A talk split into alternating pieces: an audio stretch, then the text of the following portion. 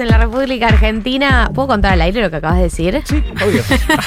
Estamos con Navaja Crimen. Hola, bienvenido. Oh, bien.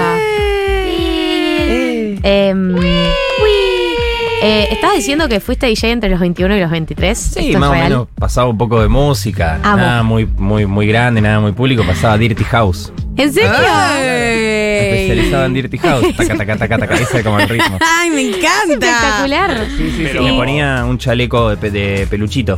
Y No. nada Yo necesito. abajo, ¿Tenés era nada fotos? abajo, chaleco ¿Tenés de fotos peluchito. de esa Tengo época? fotos, claro, claro. Podemos verlas después. Eh, no las tengo acá, pero Sex después se symbol las paso. total, Sí, sí, boludo. sí. O sea, tengo el chaleco de peluchito, de hecho. Pero no para amigos, digamos. Eh, Para amigos, sí, sí, sí, para amigos. Y, y habré tenido menos de 10, así como venues, como cosas así muy chiquititas.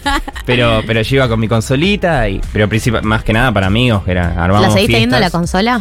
Eh, se la presté a un amigo que le dejó de andar pasando? porque no, no perdí, perdí un CD y no hay más drivers. Eh, Uy, no. Y ahora mi amigo se compró una consolita, él está, él aprendió ahora, hizo un cursito y nos pusimos el otro día a hacer un B2B y ay, fue hermoso. De hecho, ahí. Taca, taca, taca, Sí, de hecho, la idea, un- una idea como algún día hacer, me, me gustaría hacer tipo todo un set de canciones de telenovelas. Por favor. Sin wavizadas. Sí. Ya tengo, por ejemplo, Me muero de amor de, Es mi de sueño. Natalia Oreiro, la Me tengo medio sin amor, Después así, armar todo un así, armar un. y hacerlo por Twitch, por ahí, hacer un Boludo, back con pará, él. quiero, o sea, Si eso lo todo a esto. YouTube, te llena de guita. Todo Eh. esto surgió porque le dije que yo quería aprender a ser DJ y me dijo, tipo, te enseño. Y yo, como, tipo, ¿qué?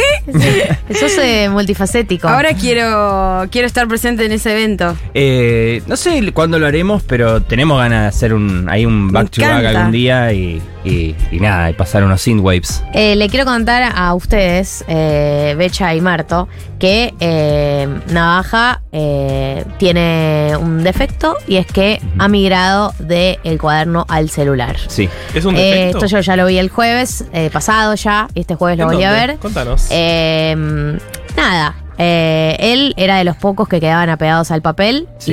y la sociedad lo consumió, la tecnología lo consumió y ahora yo. es uno más con Google Docs. Sos uno más de la masa del Google Docs. Soy uno más de la masa de Google Docs. Mirá Me- cómo trae su columna en Google Docs. La desventaja, le- o sea, el, el defecto es que vos ahora no podés ver cuánto va a durar la columna, Es ¿no? parcialmente. Y eh, no, que a mí me gustaba que traigas tu cuadernito. Ay, el Es que chico del cuadernito. cuadernito. Yo soñaba. ¿Viste Indiana Jones la 3, la que está con el padre? Sí. Sean Connery. Eh, que eh, Sean Connery tiene un, un diario con sus anotaciones y esas cosas. Y yo soñaba con eso, con Claro. mi diario. Y, y que algún día que lo encuentre y diga, ¡guau! El santo grial del contenido.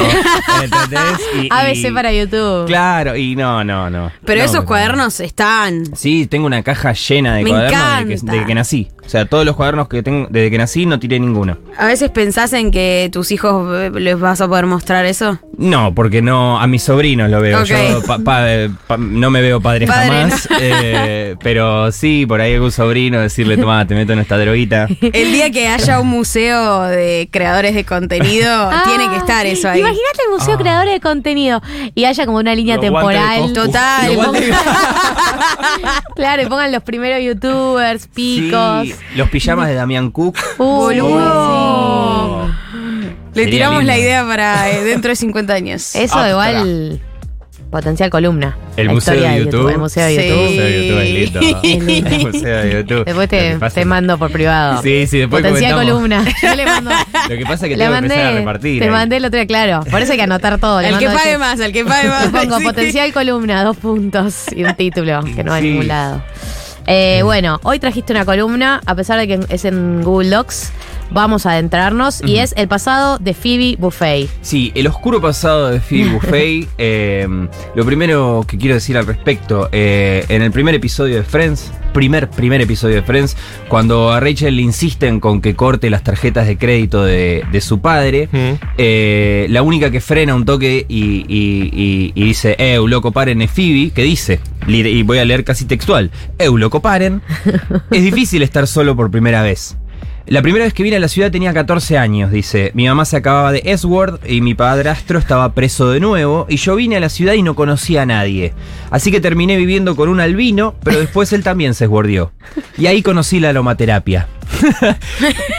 Así arranca Phoebe en el primer episodio de Friends. Ay, Eh, dicho esto, la columna anterior traje el pasado de Logan Roy. épica columna. Eh, un eh, nada, ya dijimos, Succession se encuentra en presente y no hay flashbacks. eh, conocemos el pasado de Logan Roy a través de diálogos. No voy a traer siempre el pasado de, pero de repente me encontré con eso todavía en la cabeza en situación de hamburguesa con queso, papitas, gaseosa, cola y Friends, que es una situación en la cual el cielo, tal sí, vez. eh, total, total. es, es exactamente eso. Y me dije, che, ¿hay algo entre Phoebe y Logan Roy?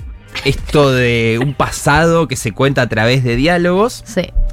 Y ahí se me prendió esa llamita inapagable llamada curiosidad. Ah. Eh, y a ver, a mí me encanta Friends, es una de mis comfort shows. Eh, comfort shows son esas, esos eh, shows, programas que ves para sentirte bien. En mi caso es The Office, eh, Friends, Scrubs.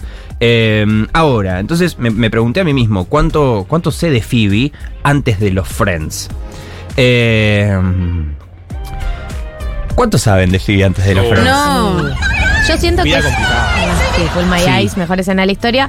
Eh, para mí es una de las eh, cosas más divertidas del personaje de Phoebe cuando aparece su oscuridad, cuando saca la faquita, cuando te cuenta que salía a robar. Como Exacto. cada vez que aparecen esas historias de su pasado, eh, es como momentos muy divertidos de cuando ella. contrasta con La la, fi- ingenuidad de ellos en general y con su propia ingenuidad. Ella es la ingenuidad. reina de la Porque ingenuidad. por ahí ella, te- claro, ella por ahí te dice, no sabía que Papá Noel existe, eh, pero... Rodolfo Barili Vibes. Eh, Rodolfo Barili Weiss no sabía que Papá Noel existe un montón. Sí. Eh, y, Está bien. Y, después te tira que sale, que está calzada, que, Sí. que sale, que tiene una navaja en la cartera y otra en la media. Y A mí me parece fascinante. Es el mejor personaje. eh, bueno, ¿Es el mejor sí. personaje de Friends? No. Ay, a mí, me encanta. Yo creo que mucha gente eh, la tiene como mejor personaje. En me identifica un Ross. Montonazo. Hay algo de, la, de, poder mimetizarse con. No, poder mimetizarse en la ciudad eh, con un- una historia un poco desconocida, un poco que. Que no entra dentro del grupo de amigos que está Es en la un- ciudad, sí. en una casa que le prestan los padres, ¿entendés? Como que hay algo ahí re piola. de ella. Exactamente. Es, eh, para mí ese punto es clave y, y- y- y me sumó a, lo- a lo- a- esta llam- llamita de la curiosidad, que fue como empecé a hacer memoria y todo lo que me acordaba de Phoebe era trágico. ¿Entendés? Todo lo que yo sabía era como re terrible. Después de los demás, vos tenés un montón de historia, qué sé yo. Incluso de Ross, que fue, que vivió en el departamento de la abuela para eh, probándose para ser bailarín, que lo cuentan en el último episodio, y Ross dice, pasamos casi 10 años sin, sin que digamos eso. Eh, pero, pero es eso, el contrapunto. ¿Qué, qué pasó ahí? Entonces, eh, lo primero que hay que decir igual es la parte aburrida. Eh. Lisa Kudrow, actriz que hace de Phoebe, antes tenía un papel chiquito pero recurrente en otra sitcom que se llama Mad About You, Loco por ti, creo que la tradujeron, con Ellen Hunt y el otro chabón que realmente no me lo acuerdo. Eh, y ahí interpretaba ella a una moza de un bar recurrente que se llamaba Úrsula Buffet, el Uh, personaje. ¿Real? Real. Úrsula Como la hermana melliza. La- claro. Eh, la castean por ese papel a Friends, eh, pero le dicen, no, mira, no quiero que sea tan mala como el personaje de Úrsula, que era una moza medio... que no les daba pelota, que la la gracia era que era mala onda. Eh, entonces interpreta a Phoebe Buffet, que después se revela es la gemela de Úrsula, es decir, el- el- a- hay un universo compartido entre las sitcoms. De hecho, hay un crossover, en un momento en el que entra Ellen Hunt a Central Perk, a la cafetería, y se cruza a Phoebe y le dice, hey, hola, eh, queremos, ya sabes lo que queremos. Y Phoebe le dice, qué bueno. ¿Entendés? Como, No te conozco. no te conozco. Eh, hacen como un chiste porque creían que era la, la camarera ahí también. Le dice, ah, también estás acá. Y cuando Phoebe le dice, qué bueno, le chupa huevo, se va y dice, no, definitivamente esta es Úrsula, como diciendo, no nos da pelota. Es un chiste para la gente que, que vio o ve Mad About You.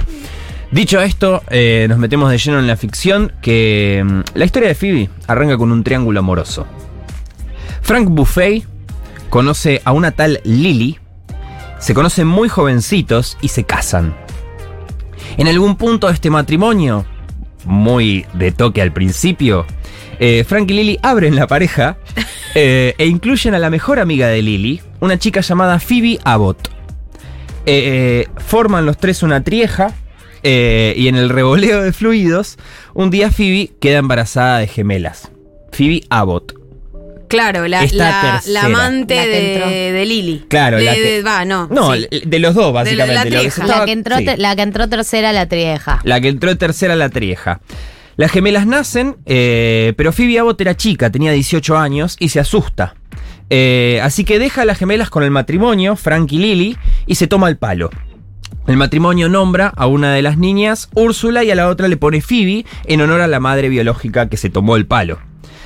Eh, pero no es la única que se toma el palo. Eh, a Frank se le empieza a hacer difícil el tema de ser padre. Eh, en este punto, Frank inventa una canción para dormir a una de las nenas y la canción dice Sleepy Girl, Sleepy Girl, ¿por qué no te duermes? Sleepy Girl, Sleepy Girl, no me estás dejando dormir. Que después se transforma en. eh, Smelly la del Cat. gato. Es Smelly Cat, claramente. Es Smelly Eh, pero lo que me pareció increíble es, o sea, si bien el detalle esto de la melodía tiene un tinte emocional para nosotros, porque es Smelly Cat y bla, bla, bla. En realidad la letra es medio, eh, dormite, pendeja de mierda. Estoy- A favor del padre, el, el 90% de los padres deben estar en ese mood cuando se duerme, duermen a sus hijos. Totalmente. Dormete, hijo de puta, de la concha de tu madre. Dormite, por favor, tengo que dar whisky a vos también. ¿Entendés? Porque papá ya te ha tocado. Eh, meses. Tan solo meses después del nacimiento de las gemelas, Fran Buffet hace las valijas y se da completamente a la fuga. No. Lily, también muy chica, queda sola con dos niñas. La serie sugiere eh, que en un principio Lily recurre a su propia madre, Frances se llama, para que la ayude con las nenas, eh, pero Lily al parecer no queda muy bien con esta separación, queda un poco trau y, y se vuelve una madre bastante sobreprotectora. Eh, dos detalles, dos ejemplos que ya van a conocer cuando se los diga, que es cuando las nenas están viendo una película que tiene un final triste, la madre va y les inventa otro final. Eh, y después otro detalle es que le dice a las hijas que su padre es el modelo genérico que viene cuando compras un portarretrato. No sé Total. si recuerdan un episodio Sí, donde creo que es Mónica que compra un portarretrato y Phoebe lo mira y dice, ah, papá, ese es mi papá. Ay, Dios. y Mónica le dice, nenita, eh, No. No. ¿Cómo te explico, amiga? ¿Cómo te explico, amiga? Y y ella saca la billetera y le dice, no, este es mi papá, ¿no es? Que está en un fondo azul posando perfectamente con un labrador. Y Mónica le dice, no, Phoebe, no. es una sesión de fotos. Ok, tengo que hablar con mi abuela, dice Phoebe. que de hecho la abuela, cuando conoce, esa es la única, el único episodio donde vemos a la abuela, y la abuela al final en su cuarto tiene un portarretrato genérico con un viejo genérico que le hace creer que es su abuelo. ¿Entendés? O sea, Ay, no me acordaba de eso. Hay un capítulo. Eh, eh, hay un capítulo que. mm, o sea, un momento de la serie donde Phoebe está viviendo con la abuela, ¿o no? Sí, Phoebe, Phoebe vive con la abuela durante las primeras cinco temporadas. Ah, la abuela ok. solo aparece una vez en, en este capítulo que te digo, que si no me equivoco es tercera temporada, tal vez, o, o segunda, no me lo acuerdo exactamente, pero las primeras cinco temporadas eh, vive con la abuela. está ahí, claro. Bien. Sí, hasta que la abuela fallece en la Sí. quinta temporada. Eh, y en el funeral eh, se encuentra con Frank Buffet. Sí. Eh, pero eso ya le pasa en la serie. Volviendo atrás, eh, la madre queda muy sobreprotectora, Lily, con la ayuda de Frances, la abuela, cuida a las nenas. eh, ¿Y qué pasa? Básicamente el tiempo pasa. Lo próximo que se sabe de Lily es que se alejó de su madre y se volvió a casar. Nunca se dice el nombre del nuevo matrimonio, Mm. pero se aclara que es un ex convicto. Ok. Eh, lo que yo asumo, y acá entro a asumir fuerte, es que claramente la madre, eh, Frances, la madre de Lily, desaprobaba la relación y Lily se caga en todo y termina yéndose con este otro chabón que definitivamente andaba en cosas raras. Eh, lejos del paraguas económico de su madre, con dos niñas a cargo y mal influenciada por su nueva pareja, Lily arranca a vender farlopa. Eh, básicamente, la rica, el oro blanco. Eh, y, eh, y acá me puse yo, me anoté, ¿alguien puede pensar en las niñas? Sí. y no. Porque este es un datito que, que es interesante, que es en un episodio se cuenta que el padrastro, este ex convicto, vendía su sangre en un banco de sangre para comprarle comida en su cumpleaños a Phoebe. Entonces, No. eh, capaz había algo relativamente funcional ahí, o, Y o- sí. o había amor, ¿entendés? Hacia, hacia, mm, hacia Lo dio todo, eh, lo- literalmente su sangre. Lo dio, to- claro, lo dio un poco. Dio sus. Sí, ay, qué hermoso, sí, totalmente. Eh, totalmente, o sea que no era tan. O sea, si bien no lo nombran y queda medio como el ex convicto, qué sé yo, eh, había algo. ¿Eso ahí. lo cuenta Phoebe en la serie? Eso lo cuenta Phoebe en la serie. Wow. Sí, sí, sí. Lo cuenta Phoebe. Dice, no, eh, mi padrastro vendía su sangre para, para comprarme comida en mi- para mis cumpleaños. Eh, ¿Qué pasa? Un día, este hombre anónimo ex convicto vuelve a caer en cana y Lily entra en una depresión absoluta y total hasta que un día mete la cabeza en el horno y se eswordea. Las gemelas tenían entonces 14 años, Úrsula 14, eh, Úrsula 14 años y un minuto más que Phoebe. Esto es un dato, no opinión. Eh, y acá me anoté que me voy a tomar una licencia narrativa, eh, conectando tres datos que la serie nunca conecta, pero para mí conectan. Eh, no voy a decir cuáles son los tres datos, simplemente lo voy a contar como una historia, pero los que sepan son tres datos. Tras la muerte de Lily, las gemelas se alejan Entre se sí. separan entre sí. Nunca se sabe qué pasa con Úrsula. eh, nunca sabe por qué se alejan. eh, lo que sí sabemos es que Phoebe termina en una asociación cristiana de jóvenes. Donde según ella, cito textual a ella, los jóvenes no estaban siendo tan cristianos. Eh, y esto lo dice en relación a haber tenido que aprender a boxear. Así que asumo yo que no debe haber, debe haber tenido experiencias rechotas en la. Asociación Cristiana de Jóvenes. Eh, y también asumo que probablemente haya sido su abuela eh, la que la mandó a esa Asociación Cristiana de Jóvenes. Por eso tiene un poco más de sentido que Phoebe se escape y que con solo 14 años llegue sola a Nueva York y empiece a vivir en la calle full homeless. Eh, como ya dijimos antes, desde este punto vive brevemente con un albino que también se esbordea. Eh, y después también dice que en un momento vive con un tipo que se llama Sidney que le habla a su propia mano. Eh, este es un detalle que cuenta Lily así. Nunca se, Eh, nunca se entiende bien si estas personas tenían un vínculo sexoafectivo con Phoebe o. Jamás. podría ser libre interpretación de Sí, la Siento que Phoebe igual eh, es esa gente que nunca sabes si está teniendo un vínculo sexoafectivo con. O sea, sí, obvio, tiene parejas a lo largo, pero que es esa gente que habita los grises, como que conoce a alguien y em- puede empezar a convivir y puede eso terminar en una pareja o nunca terminar en una pareja o ser amigos o ser padre e hija como Totalmente. podría ser cualquier tipo de vínculo. De hecho, Phoebe es, el que, es la que tiene por ahí la sexualidad más, no te digo escondida, pero la, la que menos es, es, es, es abierta, digamos, la que menos tiene... Después entra Mike, bueno, todo el tema de David, el, el- el- el Sí. científico, todo eso está. Pero por ejemplo, Phoebe, me acuerdo cuando está el, eh, el capítulo de Winona Ryder, que se quiere besar con Rachel, al final Phoebe se besa con Rachel y le dice, tuve mejores. Eh, Total. ella ella es, es Ella- muy free. Es más, no, y es más eso, sí, es más, eh, ¿cómo se dice? Como no se guarda para adentro. reservada. Más reservada. Reservada. No, no, reservada es la palabra. Reservada. Es más reservada con esas Es más cosas. reservada. Eh, pero, eh, bueno, entre los, entre los 14 y los 18 años, Phoebe Buffet, nuestra Phoebe Buffet, duerme en los bancos de las plazas y recurre al choreo para sobrevivir. Phoebe salía a chorear cerca de un. Lo que sabemos es que en un punto Phoebe salía a chorear cerca de una, de una comiquería, Saint Mark's Comic Store. Eh, su arma preferida era un tubo de metal. Y según ella, los nerds preadolescentes eran sus víctimas predilectas. Eh, uno de estos nerds eh, fue un guricito que llevaba una mochila con un sticker que decía Geology Rocks, que es un juego de palabras pelotudísimo y super nerd. Ese guricito es nada más y nada menos que un tal Ross Geller. Uh, Eh, maravilloso.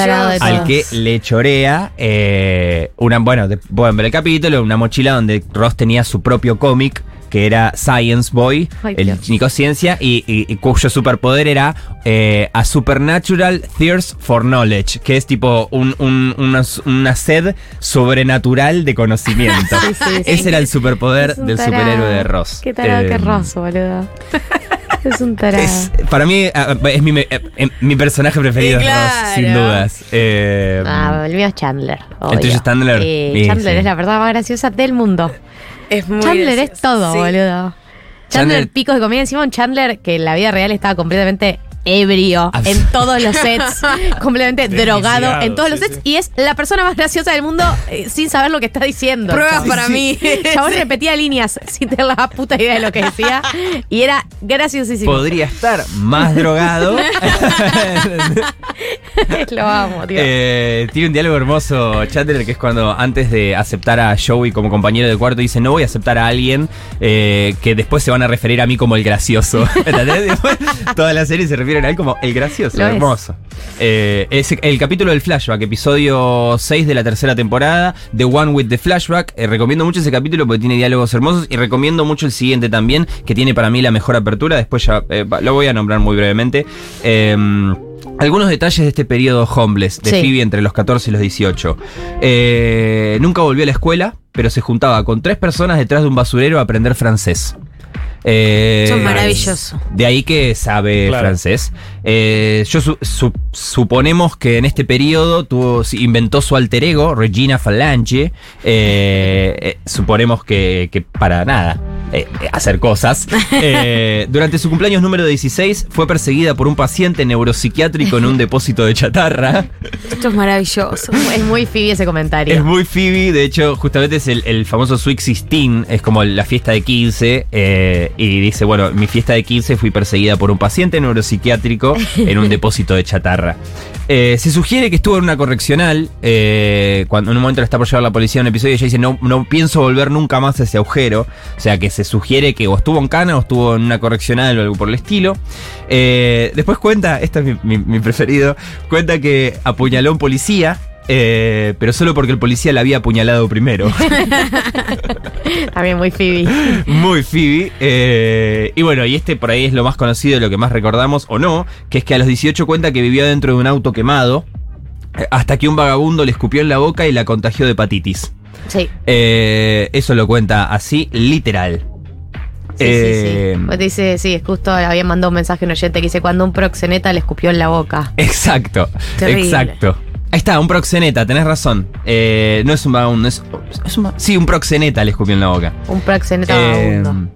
Bueno, lo que también, bueno, ella también tiene comentarios como, no, ojo con tal cuadra porque ahí está ahí trabaja Stabby Show, ¿entendés? Como que se va conociendo, en un momento les quieren robar y ella reconoce al ladrón, como que sigue con una pata ahí, Sí. como que sigue siendo muy pilla. Eh, ahora, lo que es interesante de este periodo Homeless es que en el primer episodio de Friends, ya en el primer episodio de Friends, nos da eh, un posible cierre a esta vida nómade súper trágica. Eh, en el primer episodio, Phoebe remata su pasado diciendo, y ahí conocí la aromaterapia. Entonces, esta historia creo yo termina con que tras la mayoría de edad, Phoebe arranca a meterle fuerte a las terapias alternativas, a lo más New Age de principios de los 90. Total. Total. Eh, claro. Y empieza a trabajar como masajista. Saca clave fiscal, arranca a facturar y arranca a aportar en blanco. Eh, y aproximadamente a sus, a sus, a sus 24 años, aproximadamente, eh, responde un aviso de búsqueda de compañero de piso y conoce una tal Mónica Geller, una mina buena onda que le presenta a su entorno, compuesto por su hermano Ross y Chandler, un amigo de su hermano. Todo va muy bien entre los cuatro hasta que Phoebe se empieza a hinchar las pelotas eh, de la obsesión de Mónica con la limpieza. Sí. Eh, esto lo vemos en un flashback, es el episodio que les nombraba antes, eh, sexto de la tercera temporada, The One with the Flashback. Pero Phoebe no agarra y le dice a Mónica que se va a mudar, sino que empieza a mudarse en secreto. Empieza a llevarse cosas. A lo de la abuela, se empieza a llevar cosas, empieza, se, se, mm, como a la mañana vuelve, vuelve para despertarse ahí, de repente Mónica dice, che, tu cama, ¿dónde está tu cama? Y Phoebe dice, ¿qué? ¿Mi cama? ¿Entendés? Como, eh, bueno. Pero esto, el detalle es como si tuviese miedo de perder a sus nuevos amigos, a sus nuevos y únicos amigos Sí. en esta historia. Eh, cuando salta la ficha, Phoebe dice una frase muy linda a Mónica, que a mí me gusta mucho, que le dice, necesito vivir en un mundo donde la gente pueda volcar cosas. totalmente, totalmente. Same, amiga. Same, amiga. Gran same. Gran capítulo. Eh, y ahora sí, eh, llegamos al principio. Eh, un año después de la mudanza de Phoebe, eh, Rachel se escapa de su casamiento y comienza la serie. Eh, lo último que, que quiero destacar, eh, ¿conocen la teoría muy muy loca de internet eh, de Phoebe Vagabunda? No. ¿No? ¿Cuál? Ah, Juli dice bueno. que la conoce, no sé cuál es. ¿La conoces? ¿Cuál es? Eh, hay una loca, loca teoría de internet que dice que en Phoebe en realidad eh, es, sigue siendo una homeless que mira a la guriciada eh, tomando café desde la ventana. Por eso siempre los, los ves desde la ventana entrar. eh, e imagina todo, toda la serie con que son sus amigos. No. Eh, por eso ella es la que menos encaja con el resto. Por eso cuando todos viajan a Inglaterra, ella se queda eh, embarazada de su propio hermano. Eh, o sea que por razones muchísimo más oscuras le termina subrogando el vientre a su medio hermano. Es una dark theory, es un dark friends. Según esta loca, loca, loca, loca, loca teoría de internet, el sillón en el medio de la plaza que vemos en los créditos iniciales es la verdadera casa de Phoebe. No. Cuyo único sueño es tener friends. Ay. Eh, La gente está re loca, man. Sí, sí, sí. La eh, como último detalle, en el último episodio, el último diálogo de Phoebe es I guess this is it. Creo que esto es el final, eh, es el último diálogo que tiene ella. Y tanto caló esta loca, loca, loca, loca, loca, loquísima teoría de Internet que fueron a, bu- a buscar a una de las creadoras del programa y le preguntaron. Sí. eh, Marta Kaufman. Le preguntaron qué opinaba de esta teoría, que dice que todo sucedió en la mente de Phoebe. Y lo que respondió la creadora es muy interesante. De hecho, me lo anoté y lo voy a citar textual. La creadora dijo: No me rompan más las tetas, es solo una sitcom. Ay, qué hermoso final. Dios, qué this hermosa respuesta. This Qué hermosa- This is it, total. eh, la historia de Phoebe Buffay, lo que sabemos de Phoebe Buffay a partir de los datos que da en la serie, hecho por Navaja Crimen de One and Only. Gracias. Te felicito por la duración de la columna. Gracias. Has sido completamente domado. y eso me pone muy contenta. Me sirve. Lo van a poder escuchar en Spotify. Eh, todo, todo, todo va a estar subido. Gracias por venir. Ustedes. Uh, sleepy girl, sleepy girl.